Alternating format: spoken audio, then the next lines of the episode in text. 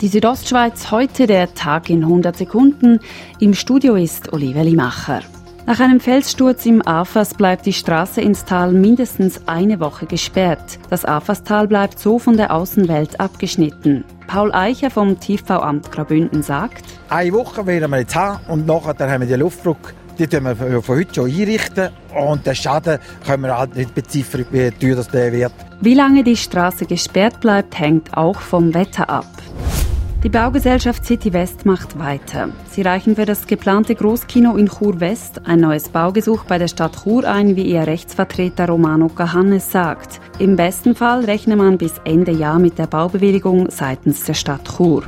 Valerie Favre-Akkola will für die SVP Graubünden in den Ständerat. Sie trete für alle Frauen zur Wahl an. Denn es sei wichtig, dass wir Frauen auch an den Diskussions- und den Verhandlungstisch gehören, sei es in der Wissenschaft, im Sport, in der Kultur, in der Wirtschaft oder eben ja auch in der Politik. Gewählt wird in der ganzen Schweiz am 20. Oktober. Das neue Steuergesetz und das geplante neue Tagungszentrum am Planterhof in Landquart sind auf Kurs. Die jeweiligen vorberatenden Kommissionen des Großen Rates haben die Vorlagen einstimmig gut geheißen, wie die Standeskanzlei mitteilte. Uneinigkeit herrschte einzig über die inhaltliche Ausgestaltung des Steuergesetzes. Die Südostschweiz heute, der Tag in 100 Sekunden, auch als Podcast erhältlich.